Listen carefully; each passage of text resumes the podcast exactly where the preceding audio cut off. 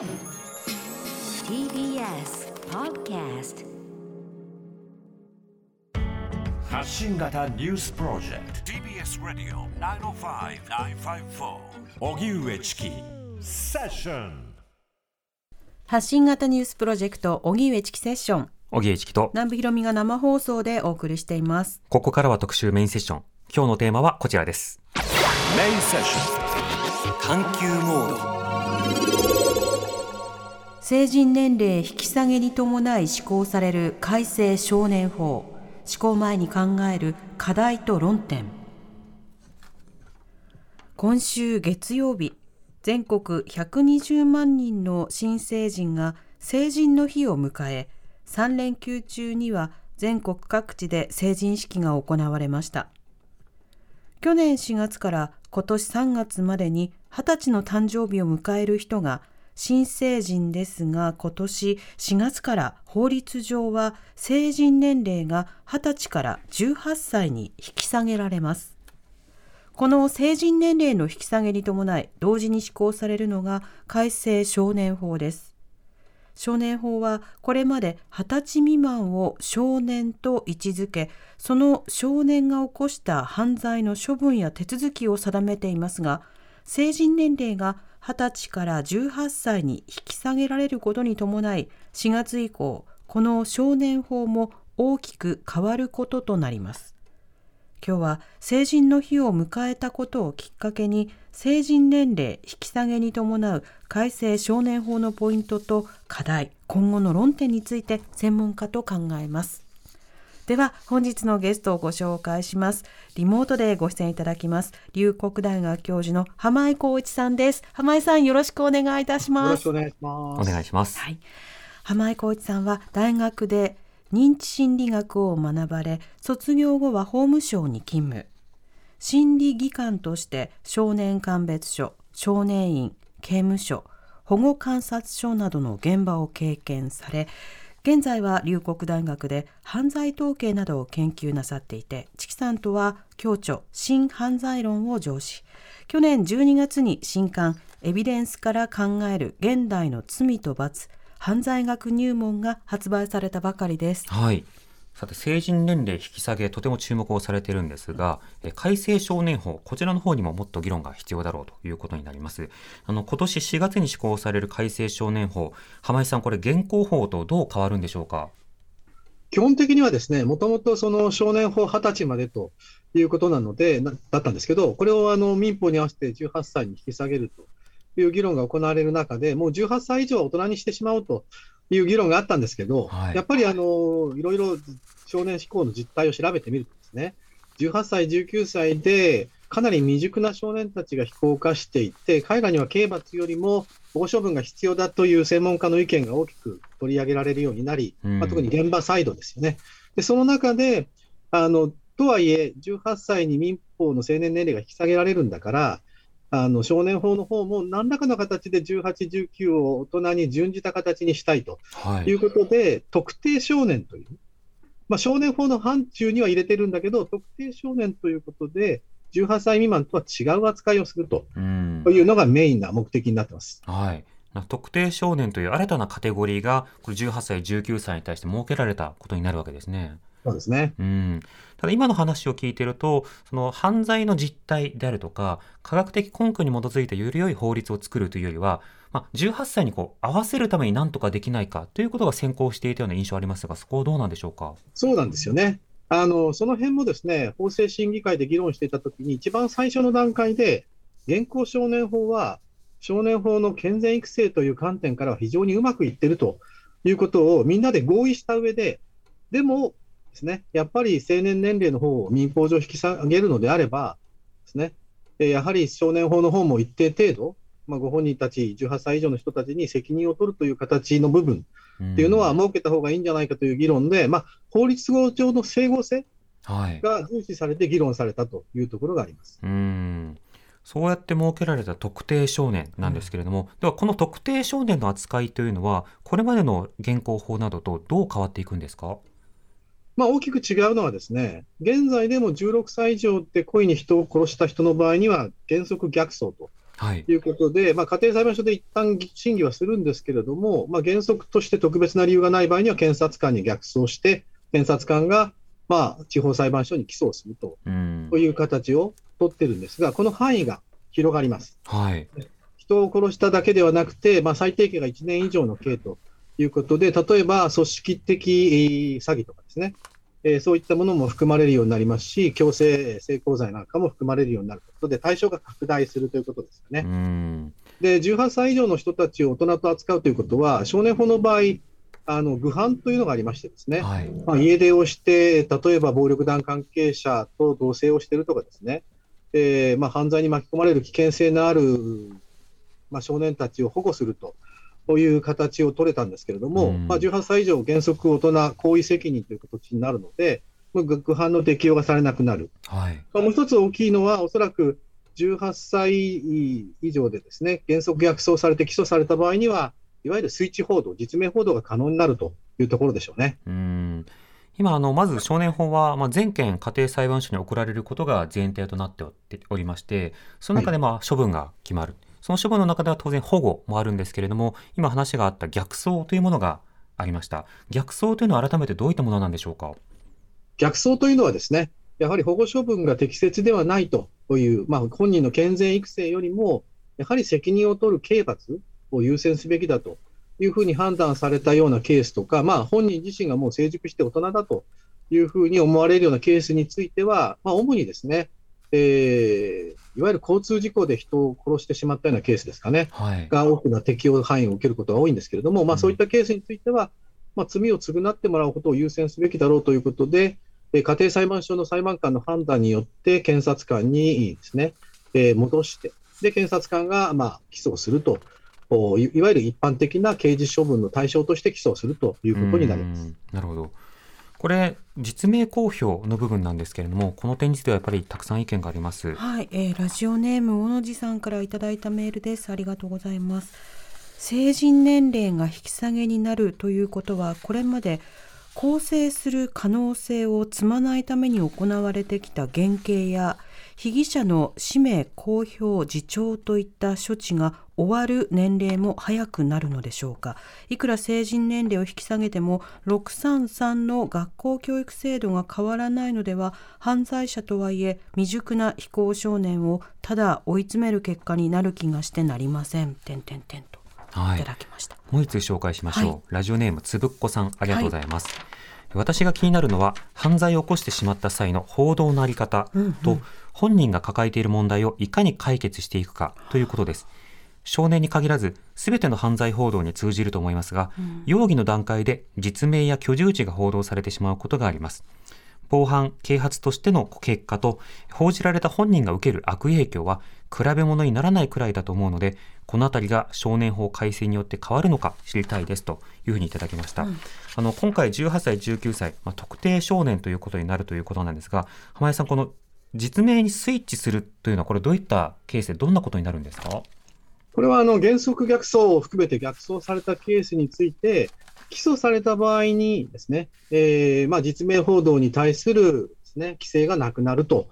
いうことで、まあ、あとはですね、マスコミ各社の判断ということになりますけれども、うんまあ、やってはいけないということではなくなるので、まあ、いくつかの社がですね、報道すれば一緒になって報道するんだろうなというふうに思いますね。うんそうすると、これまでの少年法の対象から外れることになるので、通常の犯罪報道と同じような、えー例えば問題が生じ得たり、あるいは受け止められ方がされるということですか？そうですよね。まあ、原則逆走の場合でもですね、やはりまあ実名報道というのは、これまではですね、スイッチ報道は許されてなかったんですけれども、うん。今回から許されるということになった上に、まあ、あの対象範囲が拡大されてますので、原則逆走になる、はい。まあ、そういった少年たちがまあ増えていく状況の中で、まあ、特に今の時代というのはですね、SNS の時代ですから、なかなかこう、一旦ネットに書き込まれた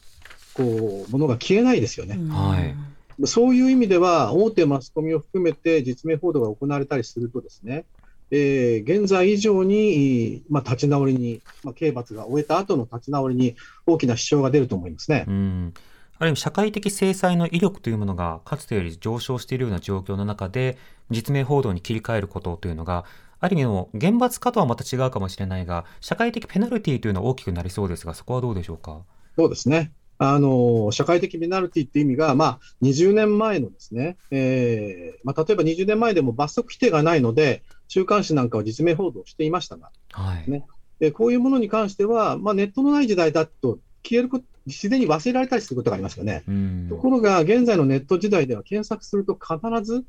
出てくるという状況になりますし、ですね、えー彼らが、まあ、実刑になって刑務所を出た後ですね、立ち直るというときに、まあ、再犯防止っていう点も含めて、かなりこうか配慮していかないとですね、立ち直りが難しくなるんだろうなというふうには思いますよね。うんまたあの、そもそも少年法は、まあ、冒頭の部分で、あのこうこの法律は、まあ、少年の保護、育成、健全な育成のためのものだというようなことが定められているわけですけれども、その理念とこの特定少年という概念が矛盾するのではないか、ここはどうでしょうか？そうですよね。あのこの辺は議論が分かれるところだと思うんですけれども、はい。たとえですね、えー原則逆走されて大人として裁判を受けてても、少年法の適用を全く受け,、ね、受けないわけではないというのが、まあ、我々の周りのお研究者の、まあ、考え方うんになりますし、健全育成っていうのは、やはり刑罰の対象になっても、少なくとも判事少年の人たちには生きてるんだと、はい。そういう観点からすると、この水中報道を認めてしまうというのは、かなり大きな問題だし、まあ、実質上ですね、えー18歳以上を成人として扱っているのと同じことになってるんだろうなと思いますね。うんこれ、その際に、まあ、とはいえ少年法、じゃあこれまで機能してたのかというような、そうしたような声も出てくると思うんですが、例えばその公正につながるのか、再犯を防げていたのか、この点については浜井さん、いかがでしょうか？これはもう、あの先ほど言ったようにですね、法制審議会の、まあ、いわゆるほあのエビデンスベーストではなく、まあ、規範学を専門としている刑法や刑事訴訟法の先生ですらですね、えー少年法というのはやっぱり、まあ、かなりうまくいってきたということを、まあ、各種データに基づいて認めざるを得ないわけですよね。現在、少年飛行はものすごい勢いで減ってますし、まあ、そこにはですね、まあ、手厚いさまざまなあの、まあ、改善構成に向けたあ支援ですかね、そういったものが本人たちの構成を促し、再犯を防止してるんだと思いますけどね。うん今話にあったそもそも少年犯罪、この動向というのは近年どうなってるんでしょうか？少年犯罪は本当にあの2003年ぐらいからですね、急激な勢いで減っております。はい。まあ、あのあらゆる年齢層でへ減っておりまして、まあ、少年のピーク、非行少年のピーク、現在13歳から14歳なんですけれども、うんうんあの低年齢化しているわけではなくてですね、10年前、20年前の13歳、14歳と比べても、まあ、人口10万人あたりの非行少年の数というのは大きく減少しておりますし、はい。あらゆる在種において、この減少が、まあ、起きているということですよね。うん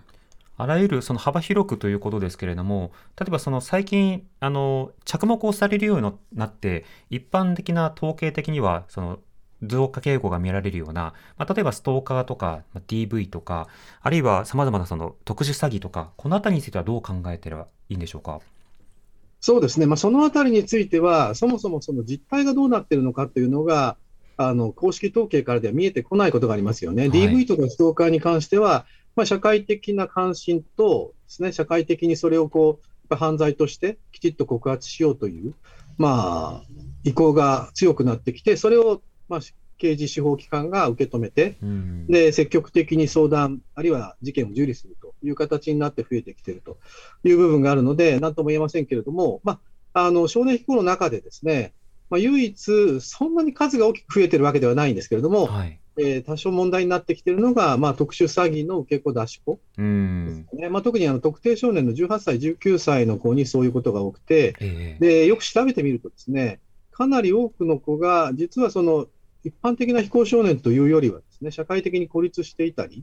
すね、まあ、闇バイトサイトで誘われて、そこから抜けられなくなったりしていたりですね、うまあ、発達障害とか、いろんな適応障害、コミュニケーション障害を持っている子たちが、まあ、たくさんいるとええ。いうことも分かってきてるんですよね。うん、利用されているという実態ですか？そうですね。うんとなるとあの少年法のもともとの考え方からすれば当然その少年というのはさまざ、まな犯罪に手を染めてしまったとしても、まあ、教育や環境をこう入れ替えることなどによって、まあ、別の道に歩みやすいのだというようなまあ考え方があるで当然ながらそれは本人の性格や資質だけではなくて環境要因があるのだからそこを改善することが必要だという理念があるわけですよね。ね。この考え方は特定少年にはこれからもある程度ははめ込むことができるのか、それともそこから取り払われていくことになるのか、その今後についてはどうでしょうか？うん、特定少年でですね、保護処分になった人たちはい。に対しては、あのまあ、原則逆走にならずにと保護処分になった人たちに対しては、そういう面が多少は、まあ、全権措置が生きてますので、えー生きるんだろうと思いますけれども、うんただあの、特定少年っていう形になってしまうと、はい。行為責任ですかね、まあ犯情とか行為責任っていう、まあ、刑事処分で使われる概念ですけれども、やった行為に対しての刑罰の意味合いですよね。だから、あの保護観察になるにしても、少年院になるにしても、かなり期間がですね、こう限定されるんですね、裁判所の方で。はい。例えば1年なら1年、半年なら半年、2年なら2年ってやってしまう。従来の保護処分っていうのは、本人の変化、あるいはその成績とか向上とかですね、改善構成の度合いに合わせて、必要な、まあ、処遇を行っていくっていうう意味合いがあったので、うん。人によって、まあ、保護観察の期間も収容期間も違ってたんですけど、ええ。今そこを特定少年は確実的になるので、たとえ教育の途中でも、1年って言われた少年であれば、1年で出さなきゃいけなくなってしまう。うん。これで大丈夫なんだろうかっていう危惧は、かなり現場で強くなってますね。うんうん。やはりそこで適切なコミュニティにつながったり、適切な教育につながったりということを、まあ前後でもしっかりと考えていくことが必要になるわけですが、そこの、まあ、質的な面が担保されにくくなるのではないかという懸念があるわけですか？そうですね。うんまあ、そのあたりは保護観察所の役割っていうのが非常に重要になってくると思いますけど、うんまあ、保護観察機関自体もですね、期間を制限されてしまうので、えーまあ、その辺かなり難しくはなってきますよね。うんまたリスナーの方からこういったメールをいただきました。えラジオネーム府中のねぼすけさんからのメールですありがとうございますメディアの報道の問題もあるかと思いますが犯罪の件数が減っているがどんどん厳罰化していく方向になっていることが気になります。最近の事件でも死刑目的で犯罪を起こしているという報道を見ていると現在の日本の状況では死刑が本来の目的から逸脱し現実からの逃げ場になりかねない気もします。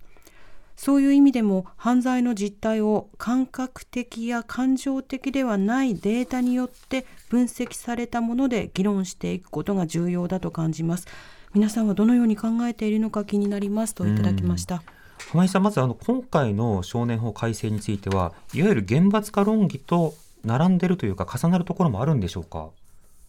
まあ、そうですね、あの水中報道の部分もそうですし、まあ、それを厳罰化というかどうか、まあ、社会的制裁という意味ではやっぱり厳罰化なんだと思いますし、えまあ、何よりも特定少年の場合ですね、原則逆走の範囲が広がったっていうのは、やはりまあ刑罰の対象になる少年を多くしたという意味で、まあ、やっぱり厳罰化なんだろうなと思いますよね。えうん、なるほどち。ゃんと責任を取ってもらうっていう、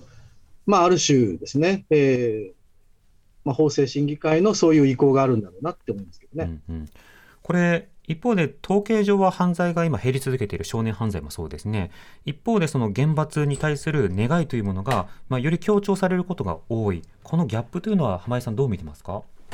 このギャップっていうのはなかなかあの、なんだろうな、その分析や評価が難しいところだと思いますけれども、うん。やっぱり今の時代、特にまあ人が殺される確率というのは、まあ、日本の場合、世界的に見てもかなり低く、人口10万人当たり0.2なんですね。はいで、これはまあ、あー多分人類史上最も低い値になってるんだと思うので、うん。まあ、そういった意味では犯罪に巻き込まれること自体がものすごくレアなケースになっていて、えでそれが、まあ、あのマスコミ等で大きく報道されるとですね、やはりまあその犯罪に対してえー厳しい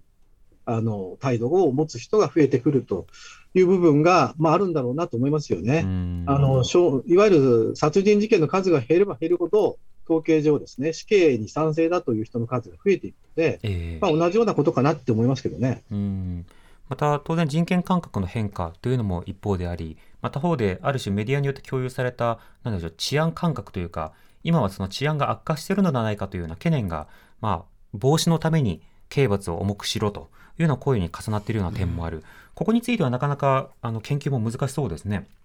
そうですね。えーその辺はやっぱりなかなかこう、なんていうんですかね、実態がどうなっているのかっていうところが見えにくいところがどうしてもありますよね。他方で例えば内閣府が取っている世論調査などですとその少年非行というのは増え続けていてでなおかつその今の少年はこう切りやすくなっているんだというようなことが、まあ、いろんな世論調査回を重ねながら、まあ、ぶり出されているというかそう思っている方が多いというデータがあります。こういった調査についてはどうご覧になってますか？まあ、これをやっぱり継続してやっていくことが必要だと思いますよね。確かにあの今おっしゃられたようにですね、少年飛行が増えているっていうふうに思われているうん国民の方ですかね、世論調査の結果は、あかなりの割合に上ります。まあ、うん5年前のデータですけれども、5年前の段階で80%を超えるあたりになっているっていうのは、まあ、先ほど言ったように2003年から少年飛行が大きく減少しているというこう実態からは相当乖離しているわけですよね。うんただこれを、まあ、経年で見ていくと、それでも治安が悪化してるって思う人たちは少しずつはやっぱり減ってきてはいるんですよね。まだはいあの過半数を超えてると思いますけれども、それでも減ってきてるっていうのは、やっぱりまあちょっとずつメディアなんかが実態をですね、えーこういった番組なんかで報道するようになってる効果っていうのは大きいんだろうなって思いますけどね。うん実態以上にその犯罪というものがクローズアップされて数字以上に取り上げられることが多いというもののもう一つは外国人犯罪だと思うんですがこれもはい。例えばアンケート調査などをすると、今の日本で起こっている犯罪のまあ半数近くが外国人によるものだというような意識を持つ人が相当数に上るというような実態もあります。こういったようなものについてはいかがですか？そうですよね。まあ治安が実はそんなに悪化してない時代にですね、2003年ぐらいですかね、えーまあ政府がですね、治安が悪化して日本の治安が危険水準にあるというふうに小泉内閣の時に言った時に、まあその元凶として外国人と少年っていうまあ、要するにその我々とはちょっと違う不気味な存在の人たちっていうのをターゲットにしたんですよね。はい。ただ、その時ですら少年飛行はもちろんですね、少年による殺人は減少してましたし、うん外国人による犯罪っていうのは確かにあの量的に多少増えてるんですが、まあ、そもそもマックスで全体の4%程度ええということなので、治安を悪化させるだけのですね、えー量ではなかったうんということなんですよね。うんまあ、その辺の現実っていうのはなかなか理解されてないなっていうのはありますよね。うん、あとは人口比率や貧困状態により近い人がどれぐらいいるのか、あるいはその住んでる地域の特性、どういったところにつながりやすいのか、犯罪を議論する際に本当にいろんなデータをこう見ていくことが必要となりますが、あのこういったそのデータに対する着目のされ方、何か変化を感じる点というのはありますか？まあ、あの少なくともメディアのこう取材なんかを受けているとですね、はい。以前であればもう完全に思い込みによってこうですよね、こうですよねっていう形の人が多かったんですけど、うん今はある程度調べてきて、でその上でまあ犯罪が減ってるという共通認識のもとで、でもこういうところは悪化してるんじゃないんですかっていう議論になってはきているので、え。そういった意味では、あのまだまだ十分ではないですし、まあ、一般市民の方々の中には、やはりその凶悪犯罪が増えていたり、質的に以前では起きないような犯罪が起きてるみたいなことを、まあ、思っておられる方が結構いらっしゃると思われるので、その辺は問題だと思いますけど、ちょっとずつ改善の兆しはあるのかなというふうには受け止めてますけど。うん。あとはこれはもうメディアの側の問題になりそうですけれども、まあ、そうしたデータを合わせて紹介するのかということに加えて、あ特定少年の名前が実名報道解禁なんだ、ではやろうというふうに、すぐさま行くのかどうか、そこは各メディアが応答した上で考えなくてはいかないですよね。そうですね。まあ、だからある意味ではそこにあのメディアの良識っていうのをですね、見ることができるんじゃないかなって思ってるんですけどね。うん。リスナーの方からまたこういったメールもいただいはい、ごてます。紹介します。えー、マロさん、えーからいただいたメールです。ありがとうございますありがとうございます。今日は浜井先生がご登場とのことでとても楽しみです。私はせ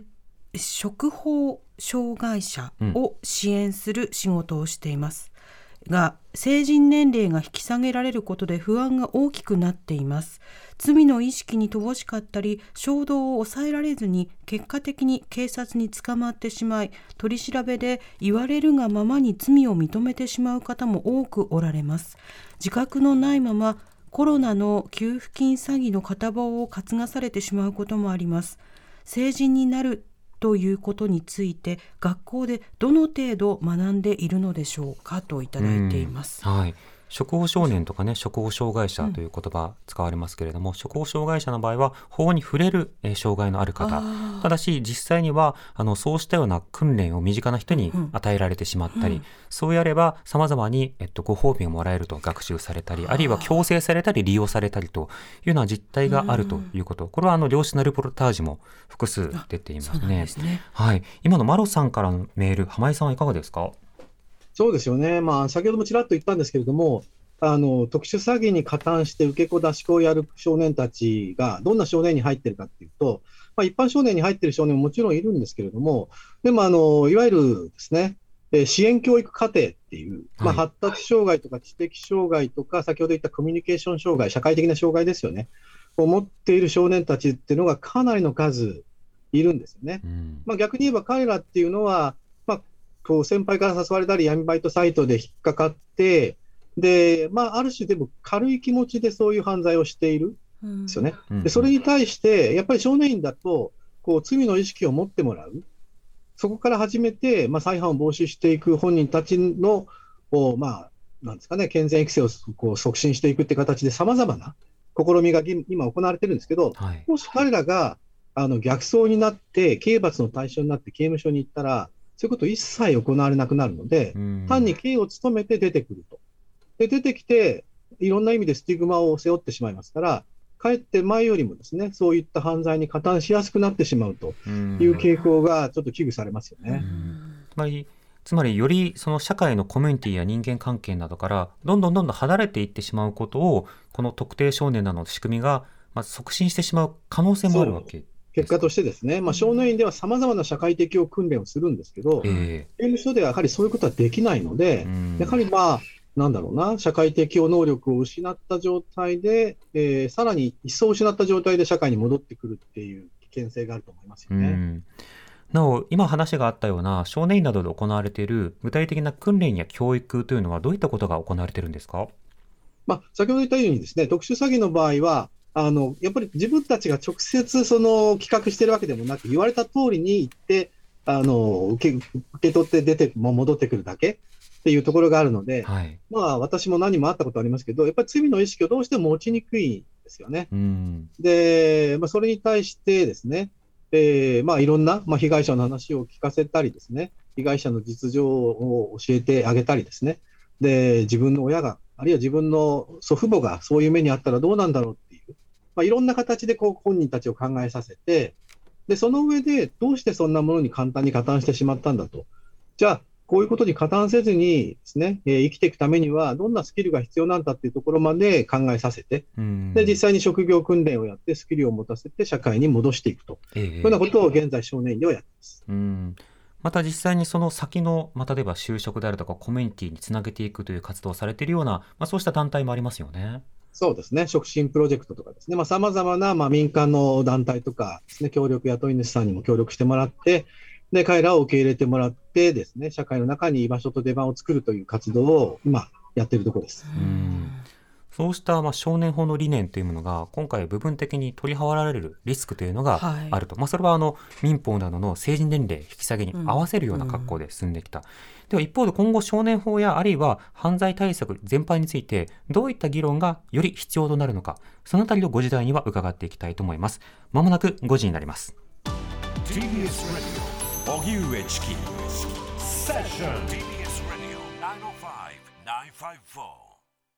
905-954時刻は5時になりました。荻上チキセッション。今日の特集メインセッションは成人年齢引き下げに伴い施行される改正少年法施行前に考える課題と論点というテーマで龍谷大学教授の浜井光一さんにお話を伺っていますリモートで引き続きよろしくお願いします浜井さんお願いします。お願いします。さて今日少年法の改正に合わせてどう変わるのかその課題などについて伺っています。ええで一方でその少年法などにの理念にのっとのっとってその少年たちにね保護と更生を与えていくということが、まあ、相当にまあ効果を発揮する。だとするならばそれは本当に少年だけなのだろうかと。つまりその一般的な成人であったとしてもさまざまな教育の機会を提供することや、まあ、コミュニティと接続をすることによってさらなる再犯を起こさないで済むような状況というものは作れるのではないかというような議論、これ浜井さんあのずっと犯罪研究の中ではかねてより指摘されてきた部分だと思うんですがこの点についてはいかがでしょうか？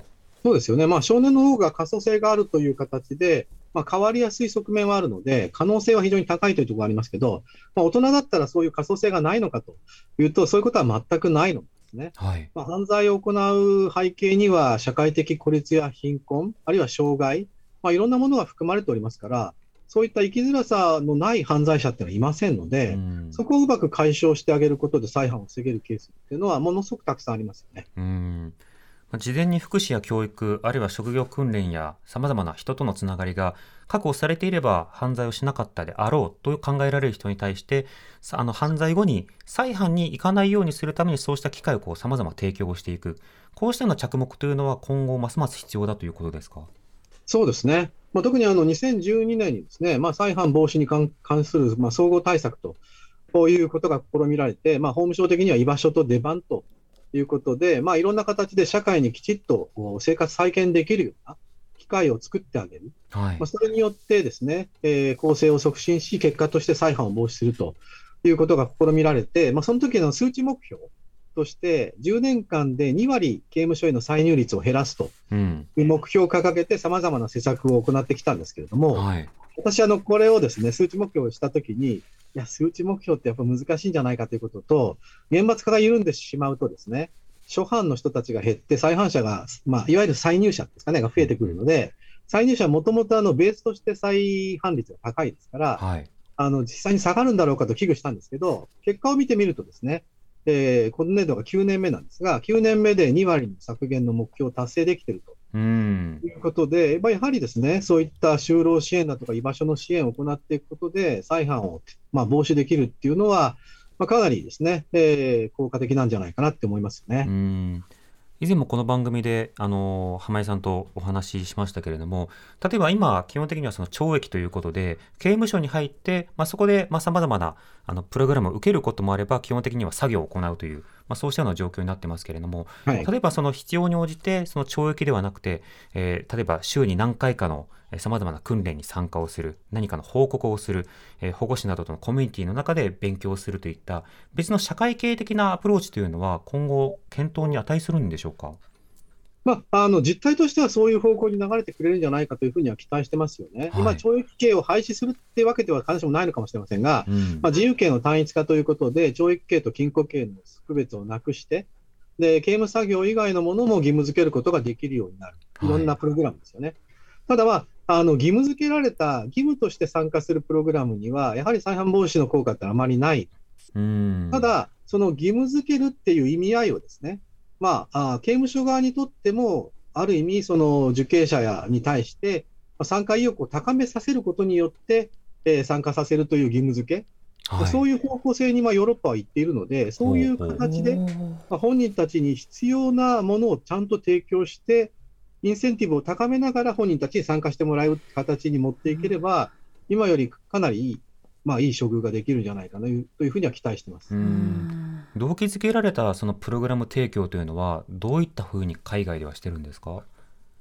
まあ、あの一応ですね、法律上はいろんなプログラムに参加したりすることを、例えばイタリアなんかでも義務付けてはいるわけですけれども、はい。まあ、強制はしないんですよね。ほう。で、本人たちが参加する価値があると思えるようなプログラムを一生懸命、あのまあ、役所側っていうんですかね、刑務所側が作って、はいで、そこに参加する、どのプログラムに参加するかは本人たちの任意に任せているところがあって、で、実際にそれに参加するした後は、主体的にそのプログラムに関われるようにしていく。ことによって、まあなんだろうな、参加意欲を高め、あの達成感を高めていくっていうやり方をやっていて、これ、イタリア、ノルウェーではかなり成功してますようね。メニューを作って、まあ、どれかは受ける義務があるけれども、どれを受けるから選べるっていうような作り方。そうですね。ただ、その時にまあ本人たちが受けてほしいものがあるので、はいまあ、。そこはそれとなく、あの、なんだろうな、進めていく、進め上手になっていくっていうところも必要なので、お前はこの、こういう問題を抱えているかの、このプロプログラムに参加しろという形で参加させたのでは効果がないですよね。うん私が最近研究したものでもですね、さまざまな認知行動療法とかのですね、プログラムも、強制された場合には効果が半減以下になるという結果が世界中から報告されているので、やはりまあ本人たちが自発的に参加したいって思えるプログラムを用意するっていうのが一番必要なことだと。うんうん日本国内でそうしたその少年たちに提供されるプログラムというのは、今、十分な状況に変わりつつあるのか、そこはどうでしょうか？そうですね、まあ少年院でもかなりですね、えーいろいろ苦慮してプログラムをやってる中で、まあ、刑務所の方はですね、やっぱり刑務作業一本やりでずっとやってきてますから、うんその中に本人たちが納得して参加できるような刑務作業に変わるプログラムを作っていくっていうのは、まあ、かなりこう努力が必要なんだろうなと思います。これからの課題は大きいと思いますよね。うんうんそれはあの基本的に各刑務所が努力をするものなのか、それとも何かあの法律などを変えたりするのか、それとも行政の取り組みの中で変えるのか、そこはどうなんですか？これは例えばですね、現在の刑務作業であったところでですね、あのじゃあ、本人たちにとって有用な刑務作業がすべての刑務所で行われているかっていうと、かなり難しいところもあって、まあ、法律で仮に定めたとしてもですね、あのやっぱり現場の努力っていうのは何よりも必要、作業を確保する上でですね。で、新しい、まあ、自由形の体制になってくると、さらにそれが進んでいくので、まあ、もちろんあの法務省としていろんなプログラムを、多彩なプログラムを作って、それを現場に提供していくということはもちろん必要ですけれども、まあ、現場サイドの職員の意識改革っていうのが、かなり鍵になると思いますね。うん確かに当然あの法律を作ったところであの重ねて人材と予算を確保しなくてはいけませんしあの現場で例えばあの教育をしましょうといったときにさっきのような情報提供のあり方っていう点で言うとその監修役の方がさまざまにこうえ強圧的に指導するようなまあ、刑務所と、そうなくて受刑者に対して適切な情報を提供するところでは、やはりいろんなプログラムの聞き方も変わりそうですよね。そうなんですよね。やっぱりあのイタリアとかアメリカで私があのあの、まあ、実際にこう現地を取材して、で職員の方々と話していって感じるのは、やっぱり職員の方々が従来のやり方とは違うやり方に対して、ものすごく意義を感じている、うん、で自分たちがこういうふうに変わって、こんなプログラムを提供することで、受刑者が大きく変わっていく姿を見る、それがインセンティブになって、職員の意識が大きく変わってきてるんですよね。だからそこの部分を変えていかないと、職員も受刑者と同じように義務として、あ本省からこう言われたからこれやんなきゃいけないのねみたいになってしまったら、やっぱり全く効果ないと思いますよね。うん。とるとそもそも犯罪に対する処遇というものはどういったものがいいのかという根本に関わるような議論というものをさまざ、まなメディアというかさまざまな場からこう触れられる社会にしておくことが必要ですか？そうですね。でその意味では、まあ、あのイタリアノルウェーもやってますけれども外部のいろんな方々を刑務所の中に入れてでその人たちと受刑者の関わりの中で受刑者が変わっていく姿を職員が見るでそれによって職員の意識が大きく変わっているっていうところがあるので、まあ、そういった意味で、まあ、受刑者と職員の両方のに対してアプローチをしていく。単にこう義務としてあのそれぞれの仕事をしているわけじゃないんだと。ちゃんとやりがいをです、ね、刑務官も持てるようにする。これは結構大きいと思いますよね。うんうんさて今日は浜井さんにお話しいただきましたけれども、えー、浜井さんの本が出ています、はい。えー、犯罪に関するデータや統計浜井浩一さんの新刊「エビデンスから考える現代の罪と罰犯罪学入門」でも詳しくこれ解説されていますので現代人文社から税込み2750円で発売中ですので、はい、ご一読ください、はい、まずデータに触れておくっていうことはねいろんな議論をする際にも、ね、パッとこう引き出すことのできる、うん、今日のお話はい、知識が入りますのでぜひぜひ。はい。今日は龍谷大学教授の浜井浩一さんにお話を伺いました。浜井さんまたよろしくお願いいたします。あありがとうございました。ありがとうございました。TBS 荻上チキセッション TBS Radio 905-954